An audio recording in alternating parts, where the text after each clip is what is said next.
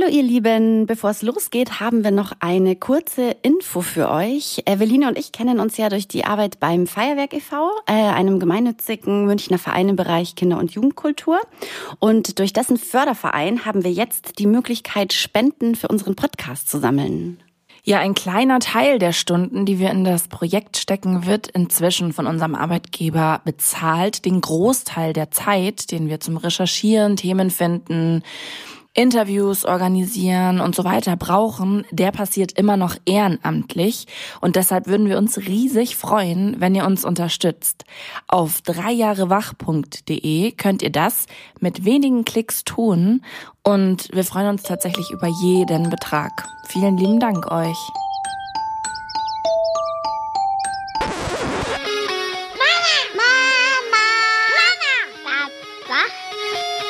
Julia Irländer und Eveline Kubitz sprechen mit Gästen über das Leben mit Kindern.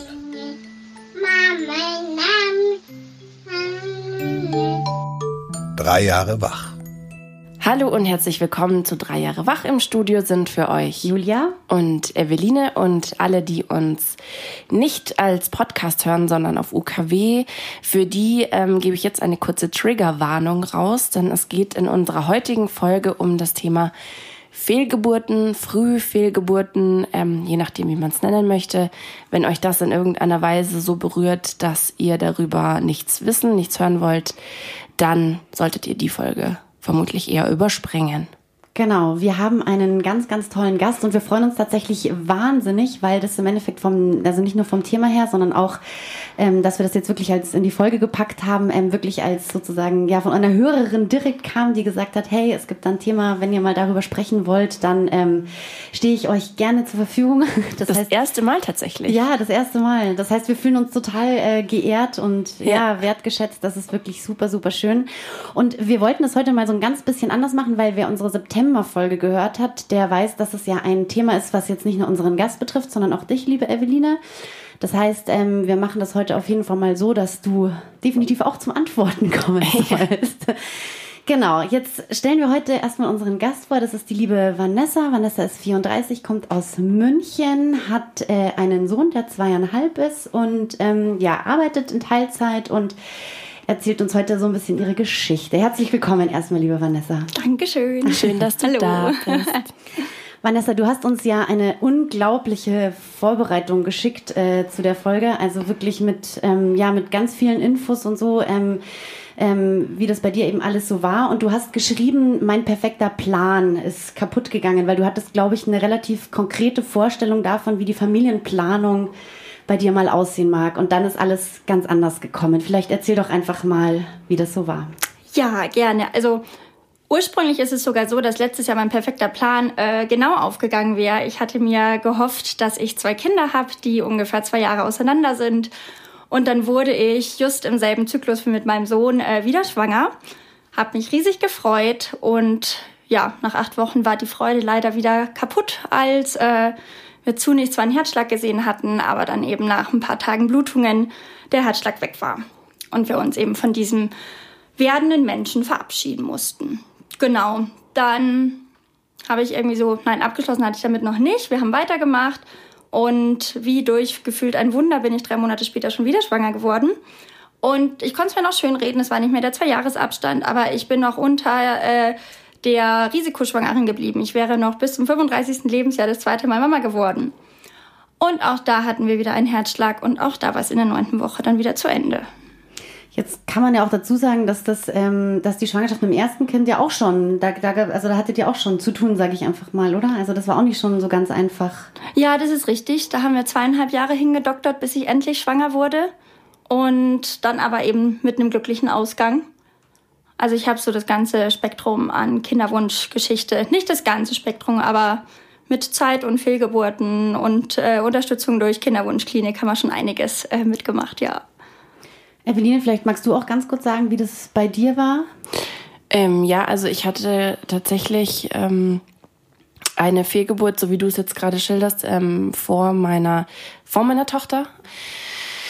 In den ersten drei Monaten bei mir war es auch eben so, dass ähm, ganz klassisch Herzschlag zu erkennen war. Und das war die allererste Schwangerschaft und dementsprechend, und das war ein bisschen in meinem Fall perfide, weil ich in medizinischen Dingen sehr angstbehaftet bin. Also ich bin, glaube ich, eine große Psychosomatikerin und eine große, ein großer Hypochonder auch oft. Also ich, ich bilde mir oft gerne ein, dass irgendwie irgendwas nicht stimmt und steigere mich gerne mal rein. Und das war tatsächlich ähm, bei dieser Schwangerschaft, und das ist so ein bisschen das Gemeine dran, hatte ich von Tag eins das Gefühl, was soll denn schiefgehen? Das, das, das klappt so, also ich habe mir überhaupt keine Gedanken dazu gemacht, dass es auch nicht schiefgehen könnte. Natürlich wusste ich das, dass das auch ziemlich häufig der Fall ist.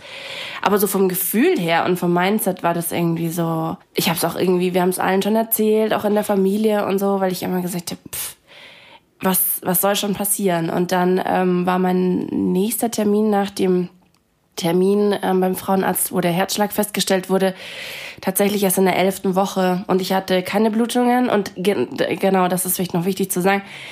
Ich hatte mich nicht so viel damit auseinandergesetzt, außer dass ich eine Freundin gefragt hatte und gesagt habe, das merkt man doch. Wenn irgendwas ist, da, da, da hat man doch Schmerzen oder Blutungen. Und die hatte schon eine Tochter und hat aber auch, ohne es besser zu wissen, gesagt, pff, denkt sie schon auch. Und dementsprechend bin ich auch mit so einem total schönen Gefühl. Und jetzt müsste da so ein Gummibärenstatus ähm, auf dem auf dem auf dem Ultraschall zu sehen sein. Ähm, da hatte mir eine Freundin immer erzählt, dass das so schön ist und so, wenn du das das erste Mal halt wirklich als Mensch erkennst. Und dann war da halt nichts. Und das war halt in der elften Woche. Das heißt, ähm, man mutmaßt im Nachhinein, dass in der siebten oder Anfang achten Woche ähm, das Herz aufgehört hat zu schlagen, aber ich habe halt einfach nichts gemerkt, außer dass mir irgendwie nicht mehr sch schlecht war. Und das fand ich irgendwie ganz gut, aber sonst hatte ich nichts gemerkt. Und dann bin ich ungefähr acht, neun Monate später mit meiner Tochter wieder schwanger geworden. Und dann jetzt nach der, ähm, nach der, nach meiner Tochter hatte ich jetzt wieder im August letzten Jahres eine Ausschabung, weil ich schwanger war, allerdings ähm, nur eine Fruchthöhle festgestellt wurde und kein Embryo. Was für mich, nach meinem Empfinden, ich weiß nicht, ob ich da in irgendeiner Form irgendwas verdränge oder noch nicht zulasse oder wie auch immer. Und das ist auch völliger Schwachsinn von schlimm und weniger schlimm zu sprechen. Also auch du hast ja in deinem in deiner Vorbereitung irgendwie geschrieben, dir ist total viel Verständnis entgegengeschlagen von Frauen in Foren, die weitaus Schlimmeres erlebt haben es ist ja immer so, wie empfindet man selber, ne? Aber klar, also ich finde auch, es gibt irgendwie Abstufungen und das ist mir in dem Fall dadurch, dass einfach kein Herzschlag und kein Kind, also es war kein Embryo, kein Gewebe, nichts zu sehen. Dadurch war es halt einfach eine unfassbare Enttäuschung und eine unfassbare Traurigkeit und man erlebt diese Trauer nochmal neu. Also ich jedenfalls. Aber es war nicht dieses verlorene Leben irgendwie, was damit reingespielt hat. Bei dir, Vanessa, war das ja im Endeffekt auch so, dass du bei der ersten Fehlgeburt hast du uns ja auch geschrieben, das war für dich so, als hättest du dein Wunschkind verloren, ne? Genau, also dadurch, dass, also wie Eveline auch sagte, ich habe auch mehrere Freundinnen, die es schon passiert ist, im entfernten Freundesfamilienkreis, auch welche, denen schon öfter, öfter passiert ist, aber es ist immer noch irgendwie so weit weg von einem selbst. Und beim ersten Mal war es okay, wir haben irgendwie diese lange Kinderwunschgeschichte hinter uns. Meine erste Schwangerschaft verlief super, die Geburt war also ein Traum, insofern eine Geburt ein Traum sein kann. Ähm, okay, ich habe da irgendwie mein Soll erfüllt. Das, so wie du auch sagtest, das ist, das, das geht gut. Also mhm. ich habe da irgendwie nicht dran gedacht und ähm, ja, dann war es eben so ein Schock, dass eben auch dieses, dieses Wunschkind, wo ich doch schon irgendwie für mich so viel getragen habe an der Front, äh, dass mir das jetzt genommen wird.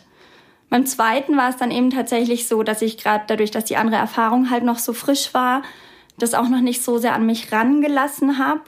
Da ging es dann, da war dann diese, diese, das ist nicht so der Verlust, wie wenn jemand gestorben wäre, so krass, sondern da ging es dann viel mehr in, das kann doch nicht wahr sein. Das passiert irgendwie ein bis drei Prozent der Paare, dass das wiederholt passiert. Ich bin doch noch relativ jung, ich bin doch gesund, ich habe doch schon ein gesundes Kind zur Welt gebracht. Was zum Teufel ist hier los? Also mehr so dieses Unverständnis und die Wut und ein anderes Emotionsspektrum kam da dann nochmal raus. Ja, das verstehe ich total. Ich habe auch irgendwie zu meinem Freund gesagt, so, dass das, also lustigerweise fast exakt die gleiche Formulierung, so, ich habe doch meinen Soll für die Statistik erfüllt.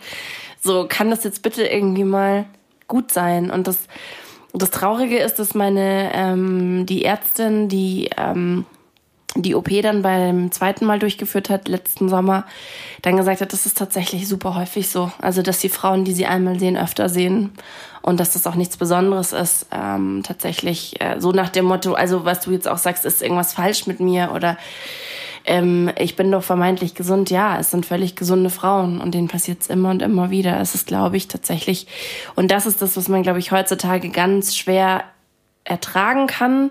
Es ist einfach Pech und Pech hast du nicht in der Hand und du kannst es nicht kontrollieren und du kannst nicht dich besonders gut ernähren oder viel Sport machen oder wenig Sport machen oder nur liegen und drei Monate nur Beine hoch oder wie auch immer. Es ist völlig egal, was du machst. Es ist nicht in deiner Hand. Und das ist, glaube ich, etwas, was sehr schwer zu akzeptieren ist. Wir hatten das ja auch, ähm, ich erinnere mich an unsere Folge, die wir hatten ähm, zum Thema Kinderwunsch, ja, Wish You mhm. Were Here. Da haben das, äh, oder hat es die Eleanor auch so ein bisschen erzählt, dass, ähm, also die haben ganz, ganz viel versucht und lange versucht und so und sie dann irgendwie so immer ins Zweifeln gekommen ist, so, ähm, machen wir irgendwas falsch oder auch Vertrauen in den eigenen Körper und so. Also wie ist es denn euch so damit gegangen? Oder weil du jetzt sagst, Eveline, ne, dass es eben einfach nur Pech ist, das ist mhm. ja schon eigentlich ein total gutes, also dass man eben, wie soll ich sagen, ja, dass man, da ist man ja dann irgendwie eigentlich schon ganz weit, ne? Weil man halt irgendwie dann vielleicht nicht mehr unbedingt zweifelt, so. Also, weißt du, ich meine? Ja, wobei ich schon sagen muss, dass es, wie gesagt, bei mir ein himmelweiter Unterschied zwischen dem ersten und zweiten Mal war, weil das einfach, also beim ersten Mal, das war wirklich, da hat mir den Boden unter den Füßen weggezogen. Und interessanterweise, wir hatten ja damals nach der Kinderwunschfolge in der Bonusfolge auch mit der Psychologin gesprochen. Ich weiß nicht, ob du es gehört hast, ähm, Vanessa die dann irgendwie, also da haben wir auch ganz viel darüber gesprochen ähm, und da habe ich mich dann wiedergefunden, dass Frauen schon immer sozusagen, das ist halt unsere Aufgabe, ein Kind auf die Welt mhm. zu kriegen, äh, zu, zu bringen. Und dass ich mich wirklich noch im in der also im Zimmer, nachdem ich mich angezogen habe und wieder vorkam, äh, bei meinem Freund dafür entschuldigt habe, was passiert ist. Und ähm, weißt du, also gar nicht bewusst, sondern es war einfach so ein, so ein, ich war völlig geschockt und völlig, und ich habe dann gesagt, es tut mir so leid, es tut mir so leid. Und er hat mir angeschaut gesagt, was ist, was ist los mit dir? Also, das ist ja nicht deine es Schuld. ist nicht deine ja. Schuld. Und auch der Arzt hat gesagt, sie hätten nichts tun können. Aber das, ja. das, das fand ich, finde ich im Nachhinein super interessant, dass das so aus dem Rückenmark geschossen kommt. So dieses ist doch mein Körper und ich hätte das doch irgendwie besser beschützen oder halten müssen oder wie auch immer. Auch wenn es nur ein so ein Gefühl ist, aber es hat sich ja offensichtlich in dieser, in diesem Moment dann Bahn gebrochen, wo man halt nicht Kontrolle hat über alles das, was man sagt. Ähm, also offensichtlich ist das irgendwie so ein ganz tiefes Gefühl. Ich weiß nicht, wie es dir da ging, Vanessa. Ich glaube, bei mir ist es dahingehend anders, als dass es mir passiert ist, nachdem ich eben schon ja. eine glückliche Schwangerschaft hinter mir hatte. Also für mich war bis dahin meine Erfahrung, ab Schwangerschaft läuft. Also wie gesagt, für mich war so völlig klar, okay, es dauert lange, bis ich schwanger werde, aber dann, mein Körper ist made for being a mom. So irgendwie. Und irgendwie, das ist, weil eben alles so toll mit meinem Sohn lief, das ist irgendwie so ein tief verankertes Gefühl in mir, dass ich daran zum Glück null zweifle. Mhm. Also ich habe viel durchgemacht, aber den Teil habe ich komplett ausspringen, auslassen dürfen, zum Glück. wie geht man denn oder wie bist du denn in dem Moment, ähm, weil du eben sagst, das hattest du einfach gar nicht auf dem Schirm, ja, dass das überhaupt passieren kann. Wie bist du denn in dem Moment dann mit diesem Schock umgegangen, als klar war, ähm, das Baby hast du verloren? Also eben gerade beim ersten Mal, wo es eben so neu für mich war, war ich in so einem krassen Schockzustand. Also ich, ich habe das immer noch wie so ein Film im Kopf, wie ich da auf dem Stuhl saß und auf dem Bildschirm schaue und der Arzt sagt, da ist auch kein Herzschlag mehr. Und dann, ähm, ich war wirklich wie im Schock. Der Arzt meinte dann zu mir noch, Sie dürfen ruhig weinen, weil das natürlich die logische Reaktion ist. Und ich war einfach nur so, uh, mhm. what? Und habe dann, glaube ich, als erstes tatsächlich nach einer Überweisung ins Krankenhaus gefragt, weil ich das nur so kannte, dass man halt dann eine Curettage hat und es ausgeschabt wird. Und dann sagte er, jetzt atmen Sie erstmal durch und Sie müssen gar nichts machen. Wir versuchen das erstmal so, dass es natürlich geht, weil es einfach eine OP mit Vollnarkose für den Körper natürlich, ungeachtet des ganzen äh, Pakets, was man da gerade geschenkt gekriegt hat, ähm, für den Körper auch kein Spaß ist. Was dann eben zum Glück geklappt hat. Ich habe dann Tabletten gekriegt und ähm, dann ist es eben von selbst gegangen. Mhm. Mich würde noch interessieren, normalerweise ist es ja so, wenn ich jetzt einen positiven Schwangerschaftstest habe, ist die Freude ja riesig, ne, dass ich irgendwie schwanger bin und man ist, also, ähm, ja, wie soll ich sagen, total voller Glück und äh, Freude und Euphorie. Jetzt ist es euch beiden ja schon zweimal passiert mit der Fehlgeburt. Wie, also, wie ist denn das mit der Angst? Also, weil ich könnte mir vorstellen, wie gesagt, ich stecke nicht in der Haut, aber ich könnte mir vorstellen, dass man gleichzeitig mit diesem positiven Schwangerschaftstest auch nochmal Angst davor hat, dass es wieder eine Fehlgeburt sein könnte. Wie geht ihr mit der Angst um? Also mir ging es tatsächlich so, dass eben ich beim zweiten Mal mich nicht so sehr drauf eingelassen habe, aber dann auch mit Kombi, dass ich dort dann wöchentlich kontrolliert wurde und die Hormonentwicklung laut meiner Inter Internetrecherche nicht so perfekt war. Äh, das hat dem Arzt noch keine Sorge bereitet, aber da war ich von Anfang an verunsichert und habe mich nicht getraut, das eben so konkret werden zu lassen. So, ich habe da irgendwie noch nicht meinen Sohn mit seinem Geschwisterchen spielen sehen. Mhm. Beim anderen habe ich es, obwohl die Schwangerschaft irgendwie fünf, sechs Tage kürzer war. Und also das heißt, man will es erstmal noch, oder man traut sich das noch gar nicht so zu realisieren, oder? Aber du hast ja offensichtlich auch, also das, das, das höre ich aus allem raus und auch aus dem, was, und hab's auch rausgelesen aus dem, was du geschrieben hast. Du bist ja wirklich jemand, der sich offensichtlich sehr stark informiert und mit irgendwie ja, mit, mit, mit der besten Vorbereitung sozusagen in die Sache reingeht. Also war das dann auf deinen Wunsch, dass das wöchentlich kontrolliert wird, weil durch die erste Erfahrung oder war das jetzt medizinisch irgendwie nötig oder? Nee, also medizinisch indiziert war es nicht. Wir sind halt da jetzt in der Kinderwunschklinik, die ein bisschen mit anstoßen und da ist es, glaube ich, einfach ah, das Standardprotokoll. Okay. Da laufe ich halt in demselben Protokoll wie jemand, der eine IVF oder ICSI kriegt. Okay. Aber du holst dir dann quasi deine Infos dann noch nebenbei im Internet und schaust offensichtlich ganz genau. Ähm, also ist ja super. Ähm, naja, don't Google with Kugel, habe ich mal gelesen. Wie schlau das ist, weiß ich nicht. Stimmt. Das stimmt, ja. ja. Aber gut, ich meine, dadurch hattest du den richtigen Instinkt. Ja, also. richtig. Also ich, ich hätte immer lieber gerne äh, den Arzt sagen hören, ich hatte mhm. doch recht, leider war es andersrum. Ähm, aber ja, ich weiß tatsächlich nicht, also wir versuchen es immer noch, wie es ist, wenn ich ein viertes Mal schwanger werde. Ich kann es mich noch nicht so greifen. Also mein Arzt sagte auch immer, was du vorhin auch sagtest, Eveline, man hat seine Statistik halt auch nicht erfüllt. Mit jeder neuen Schwangerschaft geht mhm. halt diese Statistik von vorne los. Und gleichzeitig eben dieses, eine gesunde Schwangerschaft, die kriegst du auch nicht so leicht kaputt.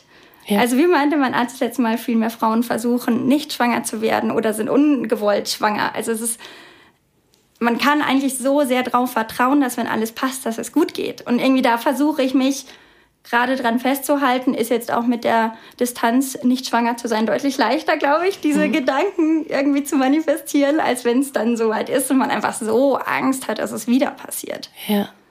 Also der Gedanke, dass du sozusagen, du, du klammerst dich daran fest, dass es halt einfach nicht, also das ist das, was mir auch viel gesagt wurde, ähm, dass wenn es gepasst hätte, dann hättest du diese Schwangerschaft auch weiterführen dürfen, hättest du das Baby auch behalten. Und so ist es der natürliche Weg der Natur zu sagen, es ist nicht lebensfähig. Ja. Ähm, mhm.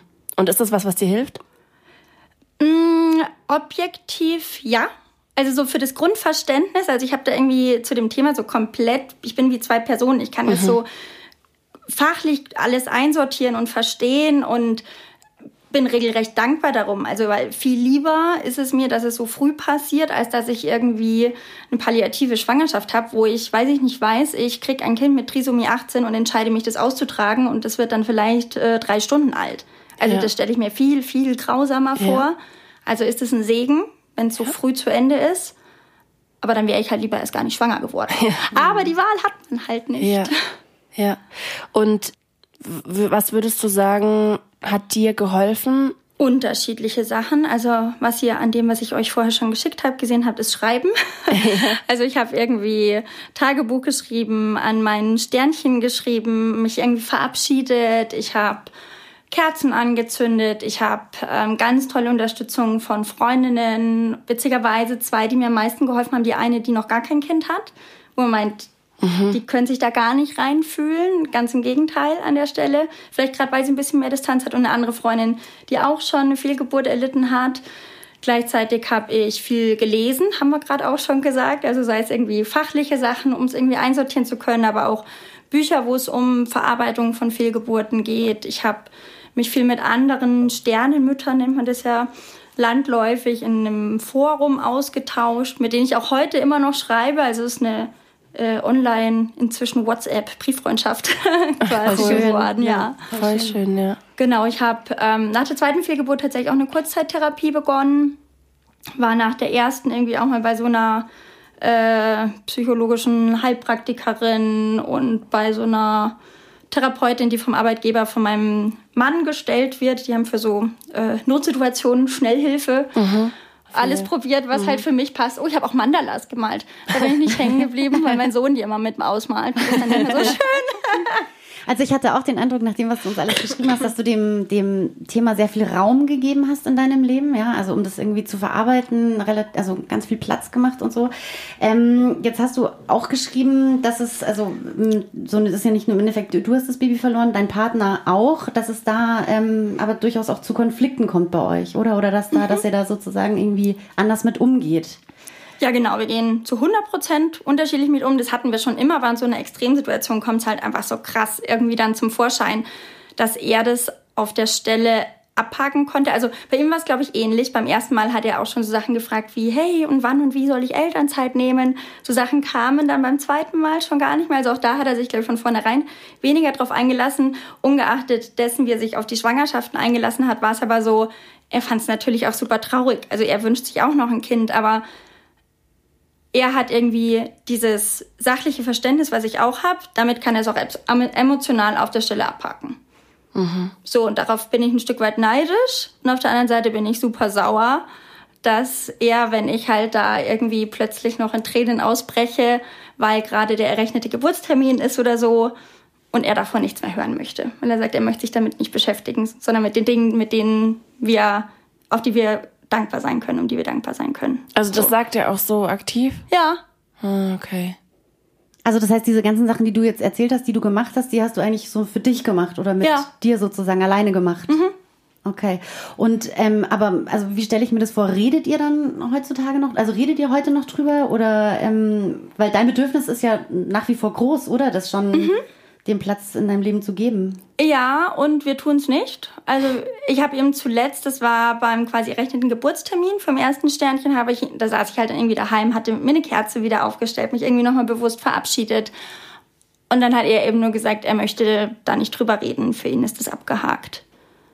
Aber kannst du dir vorstellen, warum er da so abblockt? Er hat immer das Gefühl, ich sei nicht dankbar für die Sachen, die wir haben. Und mhm. unterm Strich geht's uns natürlich trotzdem gut. Also er ist da einfach sehr schwarz-weiß. Mhm. Also er macht quasi so ein soll haben und wenn unterm Strich mehr gut, dann geht's uns doch gut. Und ich ja. sage, nee, aber es ist halt nicht schwarz-weiß. Uns geht's gut, aber trotzdem sind uns sehr traurige Sachen letztes Jahr passiert. Und ja. das, also da kommen wir tatsächlich nicht zusammen. Wie ist denn das bei dir, Eveline, mit dir und deinem Mann? Ja, ähnlich, äh, aber ich würde sagen, weniger vehement insofern als, also ich habe das schon auch beobachtet, dass Männer sich natürlich leichter tun, sich davon zu verabschieden oder das zu verarbeiten. Einfach weil, also wir haben auch viel drüber geredet und da hat sich der Olli fast schon nicht entschuldigt, aber hat so gesagt, ich kann das nicht empfinden, was du empfindest, weil für mich hat sich in diesen elf Wochen überhaupt nichts geändert. Also es, mein Leben ist genau so weitergegangen und gerade, gerade weil es ja die allererste Schwangerschaft war, ähm, hat er gewusst, okay, ich bin in neun Monaten Papa, aber was das bedeutet, war ihm natürlich überhaupt noch nicht mal im Ansatz klar ist und er hatte die ganzen Hormone nicht, er hat im Körper nichts gespürt, die Mutterbänder, wie auch immer. Und dementsprechend war das für ihn sozusagen der Abschied von einem Konstrukt oder von einem von einer Eventualität, aber viel mehr halt irgendwie auch nicht. Und mir geht's da wie dir, also ich kann das sachlich dann abhaken oder einsortieren und dann sagen, ja, macht Sinn, okay, klar. Aber ich kann diese Wut total nachvollziehen, weil das ist ja, man, man ist auf diese Empathie so sehr angewiesen, finde ich, weil man fällt in so ein Loch und immer wieder gibt es Momente, also ich, mir hat meine Ärztin damals ähm, nach der, nach der ersten OP irgendwie gesagt, Sie müssen wissen, es, es ist kein linearer Vorgang, diese Trauer, und es wird anders, aber es wird nie mehr nicht traurig sein. Und das ist, glaube ich, was, was Männer oder Menschen, die das noch nicht nachvollziehen, oder noch nicht erlebt haben, nicht so gut nachvollziehen können, weil man erwartet ja, wenn man sich irgendwie einen Arm bricht oder sich schneidet, dann ist das irgendwann verheilt, dann ist gut. Aber es wird immer wieder Momente geben, wo man weniger oder mehr heftig irgendwie emotional da reingerissen wird in dieses Gefühl. So habe ich das verstanden und so nehme ich das bisher auch echt wahr. Also ich muss das echt auch sagen. Also es gab auch Momente, wo unsere Tochter irgendwie ein paar Monate alt war und ich dann irgendwie durch irgendwas wieder dran erinnert wurde, Termin oder wie auch immer. Bei mir war es besonders perfide auch bei der ersten Schwangerschaft, dass meine Cousine einen Tag später, als ich errechneten Geburtstermin hatte.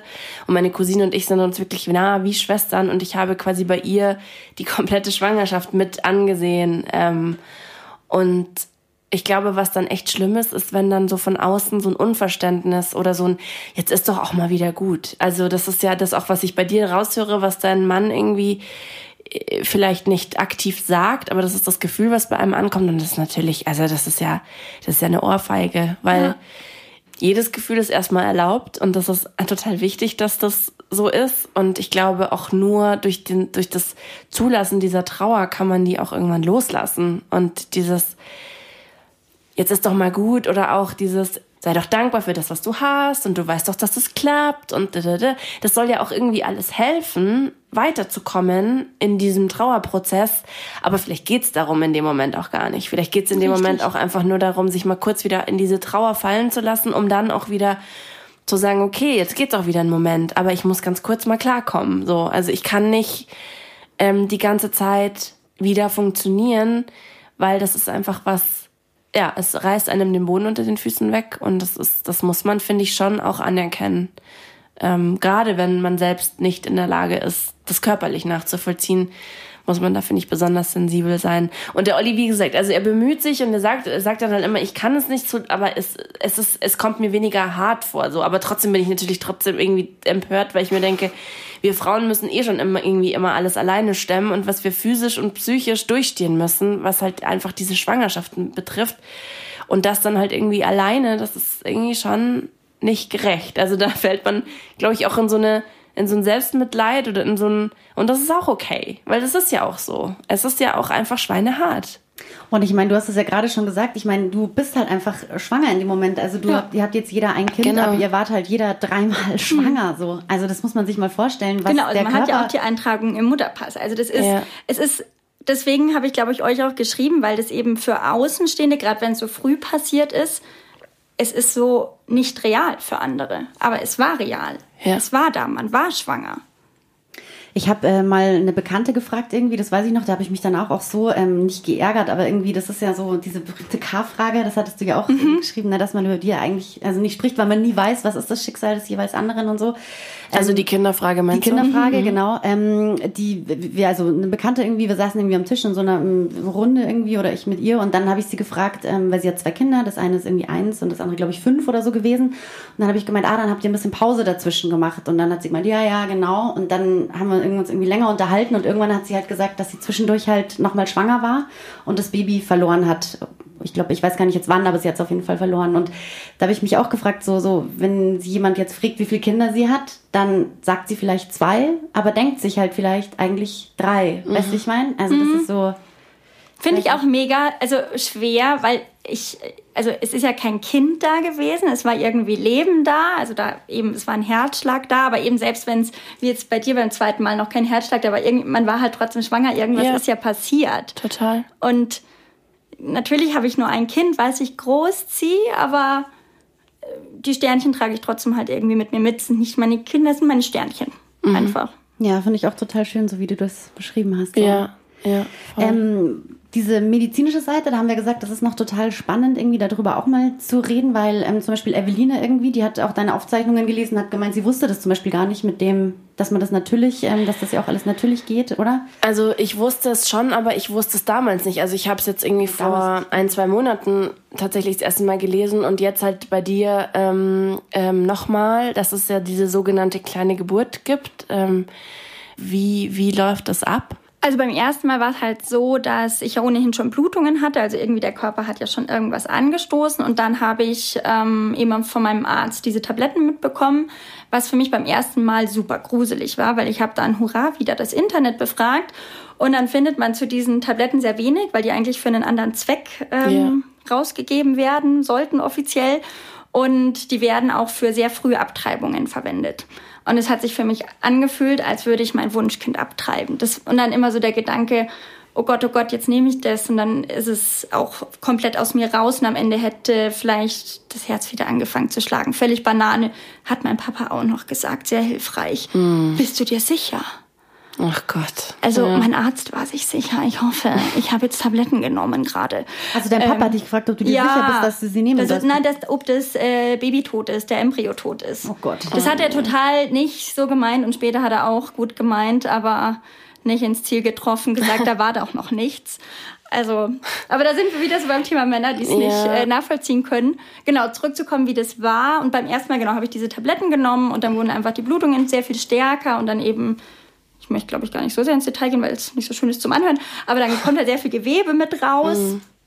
Und ähm, ich wurde irgendwie auf starke Blutungen, auf schlimme Krämpfe vorbereitet. Und es war so alles okay. Also so, ja, viel stärkere Blutungen als Menstruation, aber völlig im Rahmen.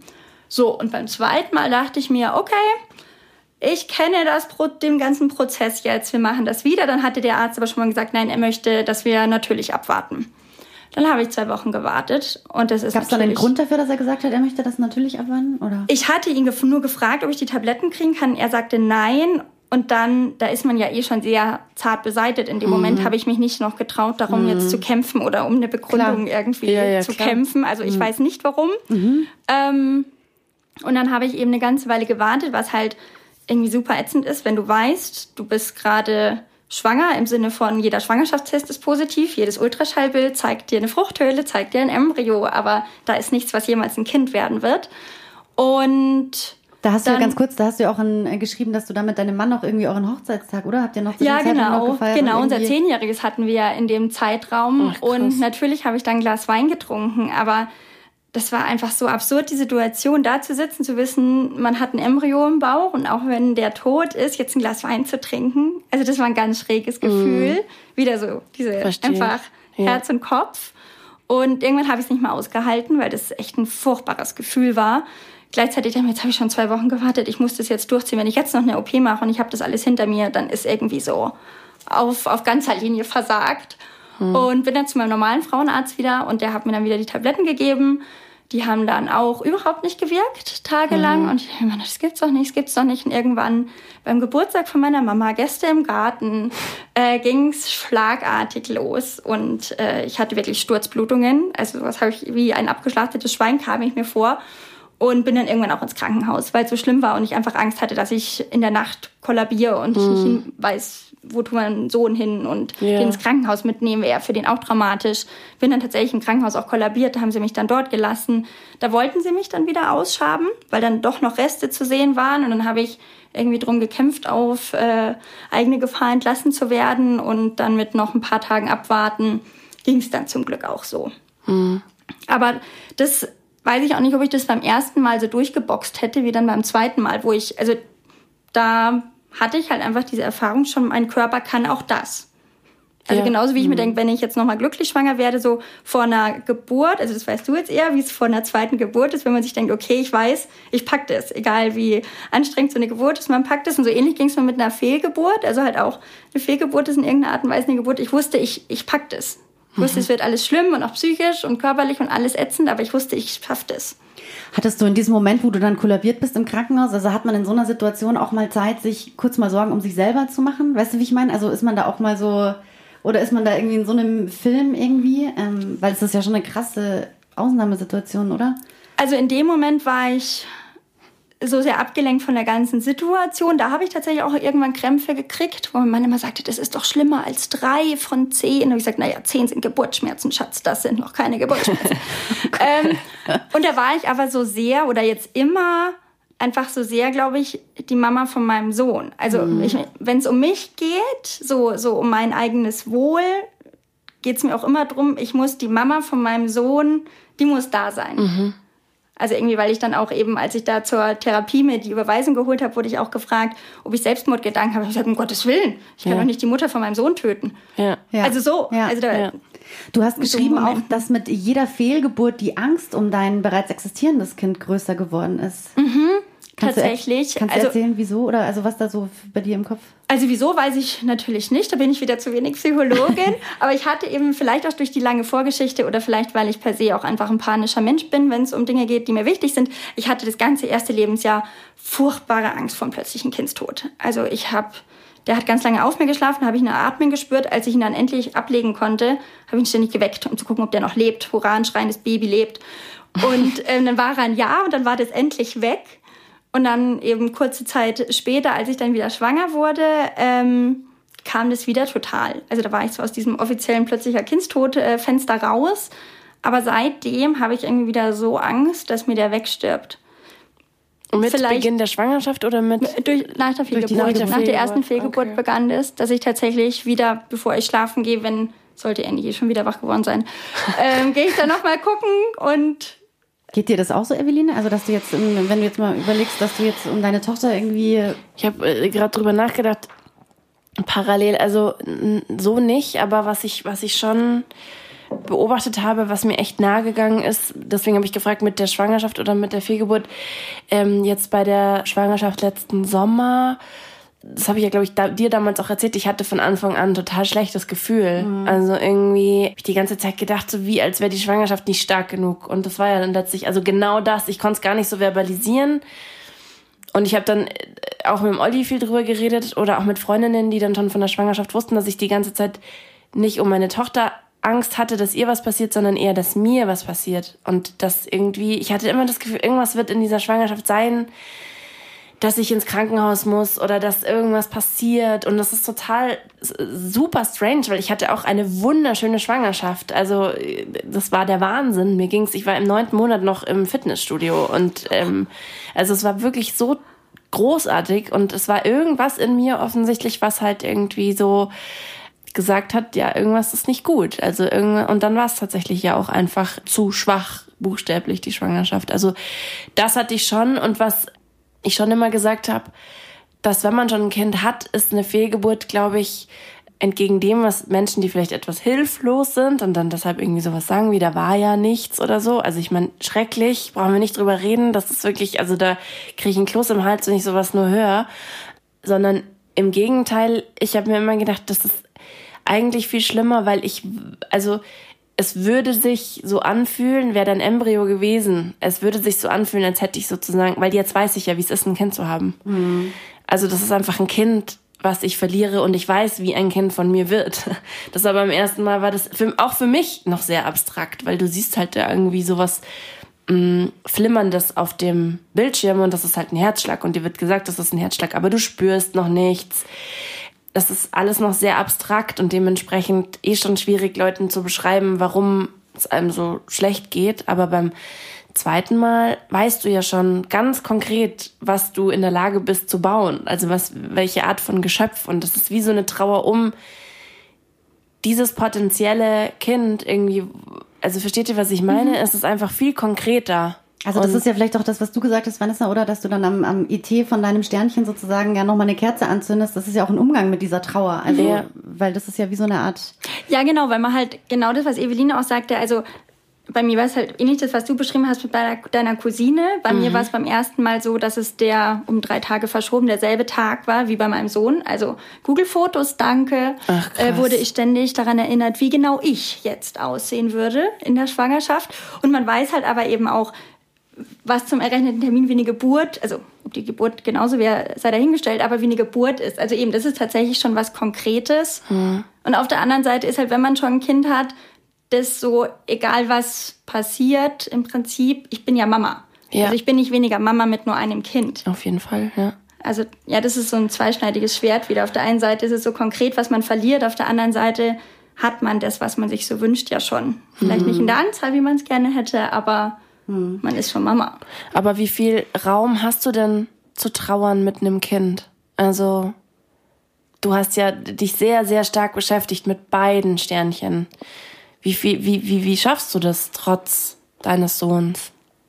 Also ich habe am Freitag frei. Ich glaube, das hilft. Da kann ich Und er ist betreut, mir Zeit ne? nehmen, genau. Mhm. Ähm, da gehe ich eben mal tatsächlich auch zum Yoga, was wo ich wirklich unglaublich viel Kraft schöpfe, mhm. so insgesamt und ich fahre zweimal am Tag eine Dreiviertelstunde U-Bahn, da habe ich Zeit für mich und tausche mich eben ganz viel da online mit meiner Online-Selbsthilfegruppe in Anführungsstrichen aus. Also ist also das Thema schon jeden Tag fly. eigentlich bei dir, oder? Ähm, mm. Präsent, oder was würdest du sagen? Jein, also inzwischen tatsächlich, und das konnte ich mir, mir war im ersten Moment klar, dass ich in irgendeiner Art und Weise drüber hinwegkomme, aber es hat sich wegbewegt von der Trauer um die verlorenen Schwangerschaften hin zum wieder fokussieren auf den Kinderwunsch. Mhm. Aber das ist natürlich, hängt ja alles so stark verwoben miteinander zusammen. Mhm. Ich erinnere mich noch, als Eveline, du das erste Mal schwanger warst, ähm, als du mir das erzählt hast. Ich weiß jetzt nicht, ob ich es von den Tagen jetzt noch so richtig zusammenkriege, aber ich weiß noch, ich habe mich damals so gefreut und dann bin ich mhm. gleich, ich war an dem Tag dann nachmittags noch in der Stadt und habe so ein kleines, ich weiß, ich glaube, es war so ein Kartenset oder so, irgendwas war es, so Eltern werden, keine so ein Fingerspiele oder irgendwas geholt, ja genau. Und ähm, habe das geholt, weil ich wusste, ich sehe dich nach dem Wochenende dann im Büro und am Montag kam dann eine Kollegin von von dir äh, zu mir ins Büro und hat gemeint, ähm, Evelyn hat das Baby verloren und so. Und ich war wirklich, also ich, also so, also es war ganz, ganz schlimm was. Ich krieg's jetzt gar nicht ähm, ähm, formuliert. Und dann bin ich nach Hause und habe das irgendwie, ich habe dir das ja auch nicht erzählt, dass ich da was geholt mhm. habe und so und habe das in den Schrank gepackt. Und das war so eine krasse Freude, als du dann wieder schwanger warst und dann über den über die zwölf Wochen hinaus warst und das alles gut ausgesehen hat und so. Dann hast du es ja gekriegt. ja. ähm, jetzt ist es aber so, dass man, wie soll ich sagen, als Freundin oder auch bei dir zum Beispiel jetzt als Partner irgendwie so, man ist ja erstmal so außen vor und man versucht natürlich da zu sein für denjenigen irgendwie und zu unterstützen. Es ist aber natürlich total schwer, weil man verfällt ja dann gleich so in dieses Ratschläge geben, ja, also so, ihr habt doch noch Zeit mhm. oder keine Ahnung, wo man sich, wo ihr euch wahrscheinlich denkt, halt die Fresse, keine Ahnung, weiß ich nicht. Was wünscht ihr euch denn oder was, also was hilft, hilft denn wirklich? Also mir hat extrem geholfen, es ist lustig, dass du das sagst mit deiner Freundin, die noch kein Kind hat, weil das war bei uns tatsächlich ähnlich. Also ich habe eine meiner engsten Freundinnen hat auch noch kein Kind und das war wirklich, also dieses Anerkennen, dass das was total Schlimmes ist, was man da erlebt hat. Ich glaube, das ist, und dann geht's gar nicht so sehr darum, dass man jetzt irgendwie nach Mitleid lechzt und selbst wenn, scheiß der Hund drauf, das, das hat man dann in dem Moment auch einfach echt verdient. Und es war wirklich so, dass die, also wir kamen irgendwie aus der Tagesklinik wieder und wir hatten eine Riesentüte mit ähm, selbstgekochten Nudeln und sie vor der Tür und sie war einkaufen und hat uns das vor die Tür gestellt und hat halt einfach, ähm, wenn wir danach spazieren waren, immer wieder, also sie, nie irgendwie auch nur ansatzweise so geht's jetzt irgendwann wieder besser, sondern immer einfach so dieses hundertprozentige Verständnis, dass es wirklich einfach ganz, ganz furchtbar sein muss. Und das ist tatsächlich, also das klingt so banal, aber ich finde, das schaffen wenig Menschen, dass man nicht gleich, also wie du sagst, man versucht dann Ratschläge zu geben und das ist auch, also ich, es gibt Ratschläge und es gibt Ratschläge, ne? Also du würdest ja nie sagen, da war ja nichts. Also das ist jetzt für mich, glaube ich, am unteren Ende der, der, der ähm, ich, ich trete dich zur Tür raus, Carla. Ähm, und dann gibt es ja auch sehr empathische Ratschläge, aber ich glaube zuallererst einfach so dieses in eine sehr gute Umarmung eingehüllt werden in Kombination mit, hey Scheiße, das ist echt schlimm. Und ich verstehe, wenn es dir auch noch in zwei Monaten und zwei Jahren und 15 Jahren so geht, wenn irgendwas passiert oder, und dann ist es auch kurz mal so, einfach wieder schlimm. So, es ist dann auch ein reinigendes Weinen, finde ich oft. Also es ist ja auch das, was man den Kindern sagt, Weinen an sich, das, das, das soll ja auch nicht schlimm sein. Das kann ja auch was Gutes sein.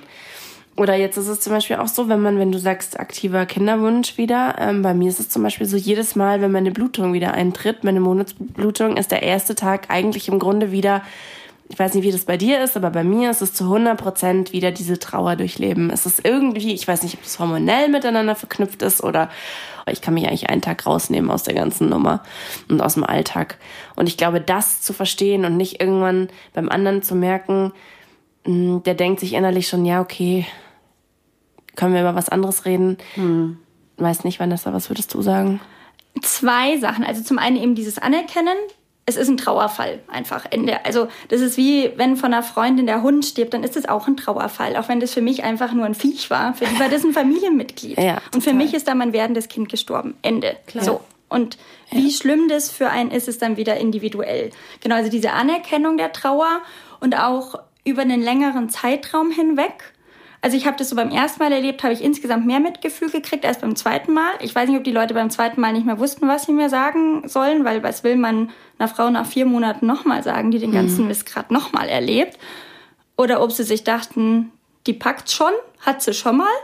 Ähm, und aber auch über einen Zeitraum hinweg. Genau. Also eben die eine auch von den beiden Freundinnen hat mir zum Tag vom errechneten Termin irgendwie so ein kleines Engelchen geschenkt, wo der errechnete Geburtstermin drauf stand und so eine Karte, wo drauf stand irgendwie, das Glück ruft, jetzt bist du dran. Was mich da einfach nochmal so sehr zu Training gerührt hat, mhm. dass sie da immer noch dran denkt. Ich habe der tatsächlich auch um den errechneten Termin damals irgendwie eine SMS damals geschickt, äh, keine Ahnung, ich hoffe, dass sie den Tag übersteht. Und das Thema jedes Mal, wenn die Periode neu einsetzt, so diese, dieses Loch, da hat eine von meinen äh, Selbsthilfemädels so was Schönes gesagt. Rechnerisch ist das ja immer der erste Tag der Schwangerschaft. Der erste Tag der Periode. Ja. Und, und da versuche ich mich, also ich falle da auch sehr gerne in ein tiefes Loch, je nachdem, was ich gerade tue an dem Tag. Aber da versuche ich mich dann so irgendwie drauf zu konzentrieren. Ja, voll schön. Voll Gedanke. Wenn es jetzt in zwei Wochen, wenn halt wieder Eisprung ist, dann klappt, dann ist der Tag, der so beschissen war, mhm. ist das aber in Wirklichkeit der erste Tag meiner Schwangerschaft gewesen. Voll. Mhm. Ja. Voll gut. Das stimmt. Ja. Das, äh, also da erinnere ich mich jetzt auch gerade dran, wo du sagst, siehst du mal, wie viel ich schon verdrängt habe. Eine, auch eine meiner engsten Freundinnen hat uns ein Hotel gebucht an dem ähm, Wochenende wow. Mhm. des errechneten Termins. Das war auch, das war tatsächlich der Wahnsinn. Und das musste ich dann wegen irgendwas verschieben und dann war ich schwanger in dem Hotel. Oh, schön. Mhm. Mit meiner jetzigen Tochter. Also ja, das ist echt. Ähm, pff aber wie man sieht, ist das alles irgendwie so in unterschiedlichen Schubladen vergraben. Die macht man dann zu und wieder auf und wie auch immer. Und ich glaube, ähm, wie du sagst, so dieses über, über eine längere Distanz auch bei der Person und bei ihren Gefühlen bleiben, ist, glaube ich, echt so das, das, das Wichtigste. Und sich selber das aber auch eingestehen und zugestehen. Ja. Und ich finde auch das Thema mit eben von wegen, man will dann Ratschläge geben und helfen. Das Absurde ist ja, dass derselbe Satz und wirklich wortwörtlich derselbe Satz von einer anderen Person kann einmal total gut tun und die andere Person möchtest du einfach nur mhm. umhauen. Mhm. Ja. Also deswegen kann man auch so schwer sagen, finde ich, was hilft zu sagen, weil das kommt so mhm. sehr auf die Beziehung an, die man zu der Person hat oder wie die Person auch eben zu dem werdenden Kind stand. Mhm. Also was eben im Zweifel mein, mein Mann sagt, eben, wir haben doch den Kleinen, sei doch dankbar und ich bin furchtbar wütend, dass er nur das Gute sieht. Und wenn mir eine Freundin, eine Entfernte sagt, das tut mir so leid und schickt mir ein Foto von dem Kleinen mit und sagt, aber ihr habt doch diesen süßen kleinen Zwacki, mhm. dann bin ich total dankbar. Ja. Und es ist genau derselbe Spruch, der ja. mich einmal brutal wütend macht und einmal dankbar. Ja, ist interessant. Aber klar, ich meine, dein, dein, dein Mann ist dein Partner in Crime und man wünscht genau. sich halt irgendwie so ein ja, ein Partner halt durch alle Lebenslagen, ja. der mit dir halt, und vielleicht ist es auch ein bisschen viel verlangt in dem Moment. Also vielleicht kann man sich das in, in ganz guten Momenten irgendwie auch zugestehen, dass es äh, viel verlangt ist, sich da in uns reinzudenken. Aber die, die, der Wunsch ist absolut nachvollziehbar. Den ja. habe ich auch. Also dieses, diese Trauer zu 100 Prozent verstehen und im besten Fall natürlich auch zu 100 Prozent mit durchleben, aber das werden sie wahrscheinlich einfach nicht leisten können. Plus die Frage ist, wäre tatsächlich geholfen. Also wenn ich denke, was ich für ein Häufchen Elend wurde, also hätte das irgendjemand, vor allen Dingen unserem Sohn, ja. geholfen, wären da zwei mhm. so Häufchen rumgesessen. Mhm. Also so Yin-Yang. Also ja. so, so sauer es mich in dem Moment macht, aber vielleicht zeigt es einfach sehr schmerzhaft, akut, aber halt doch sehr deutlich den Fokus. Mhm. Wenn man halt, wenn man mit irgendwas sich so sehr beschäftigt, was einen unglücklich macht, neigt man ja dazu, den ganzen Fokus darauf zu lenken und so ein Stück weit alles, was toll ist, worauf vielleicht unglaublich viele Leute sogar neidisch sind oder sich genau das wünschen oder man vor ein paar Jahren sich noch genau das gewünscht hat und jetzt, wo man es hat, ist es da und man ist gar nicht mehr so dankbar darum ja. oder so. Also von dem her, wie gesagt, so die äh, absolute Ausführung ist jetzt für mich auch nicht optimal, aber im Endergebnis ist es manchmal, glaube ich, gar nicht so verkehrt, diese unterschiedliche Sichtweise drauf zu haben. Ja. Und du und dein Mann, ihr habt ja ähm, auch irgendeinen Weg jetzt gefunden, oder? Weil ich meine, also auf der einen Seite erkennt er diese Trauer vielleicht nicht an über diesen Zeitraum ähm, und andererseits, aber ihr wollt ja noch ein Kind oder also ihr habt auch irgendwie einen Weg wieder gefunden. Ja, da das fällt so ein bisschen wie wenn ich ein gebrauchtes Auto kaufe, gekauft wie gesehen. Also der war halt schon immer so. Mhm. Und, und jetzt kann ich natürlich nicht nach zehn Jahren von ihm verlangen, dass er anders ist, nur weil ich gerade für mich eine komplette Ausnahmesituation, in einer Ausnahmesituation stecke. Also mhm. da versuche ich mich auch wieder drauf zu fokussieren. Also wie, wie soll ich denn jetzt von ihm verlangen, dass er wer anders ist? Ja, es ist auf jeden Fall bewundernswert, finde ich, nur wie aufgeräumt du dann so damit umgehst, weißt du? Also dann merkt man halt, dass du dir vielleicht einfach, dass es andere Kanäle gibt, wo du dir einfach Hilfe, wo du Hilfe ja. hast und wo du Unterstützung ja. hast und so. Also ich bin nicht immer so aufgeräumt zu dem Thema, möchte ich sagen. Aber wie gesagt, also ich habe eben dann auch beim zweiten Mal mir gedacht, okay, ähm, ich eben gehe jetzt eine Kurzzeittherapie, ja. wo wir tatsächlich, also da war irgendwie in der allerersten Sitzung hieß gleich, also mit der Trauer kann ich Ihnen nicht helfen. Und ich so, na toll, woher bin ich dann jetzt hergekommen, den weiten Weg? Aber wir kamen eben ganz viel auch auf äh, meine Beziehung zu meinem Mann und wie ich eben damit umgehe, was das mhm. für mich bedeutet, wie ich damit umgehen kann. Mhm. Ja. Gibt es denn jetzt noch Dinge, liebe Vanessa, die dir noch so auf dem Herzen liegen? Jetzt hast du uns schon so viel erzählt und ähm, ja, Gibt es noch was, was du gerne loswerden möchtest? Ja, vielleicht insgesamt für alle, die das hören und der eine fühlt sich vielleicht total, wie, erkennt sich wieder und, und andere sagen, Alter, was ist mit der los? Die hat irgendwie nur zwei Frühgeburten gehabt. Ich hatte sieben Frühgeburten, eine Totgeburt und weiß ich nicht was. Dass das einfach komplett individuell ist. Also Evelyn und ich haben halt jetzt beide von dem gesprochen, was wir erlebt haben. Ich glaube, es gibt nicht, ich glaube es, ich weiß, es gibt viel schrecklichere Dinge, die passieren können. Und dass das jetzt nicht um eine Wertung geht, ja. was wir gesagt haben, sondern einfach, was wir erlebt haben. Und also ich habe für mich das immer so, wenn, wenn Leute auch eben, die, die sehr empathisch waren, mich sehr in den Arm genommen haben, habe ich das immer gesagt, na ja, auf der Scheiße-Skala bin ich noch auf Stufe 1. Mhm. Also da geht noch so viel mehr ja. Schlimmes. Mhm.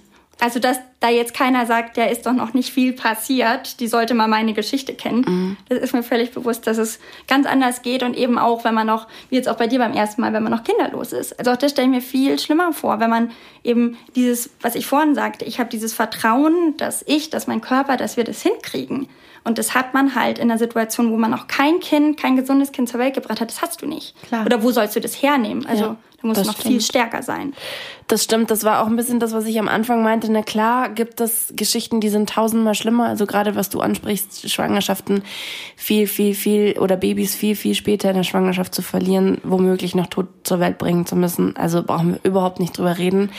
Auf der anderen Seite glaube ich, ist es auch wichtig, ähm, sich nicht in dem Moment, wo man umarmt wird, sozusagen schon zu entschuldigen, weil mhm. ich glaube, in jeder Situation des Lebens gibt es Menschen, denen geht's auf jeden Fall noch schlimmer oder schlechter, ähm, wenn man dadurch sein eigenes, also wieder, da sind wir wieder bei dem, jedes Gefühl ist erlaubt. Ich glaube, das muss man sich auch in dem Moment erlauben.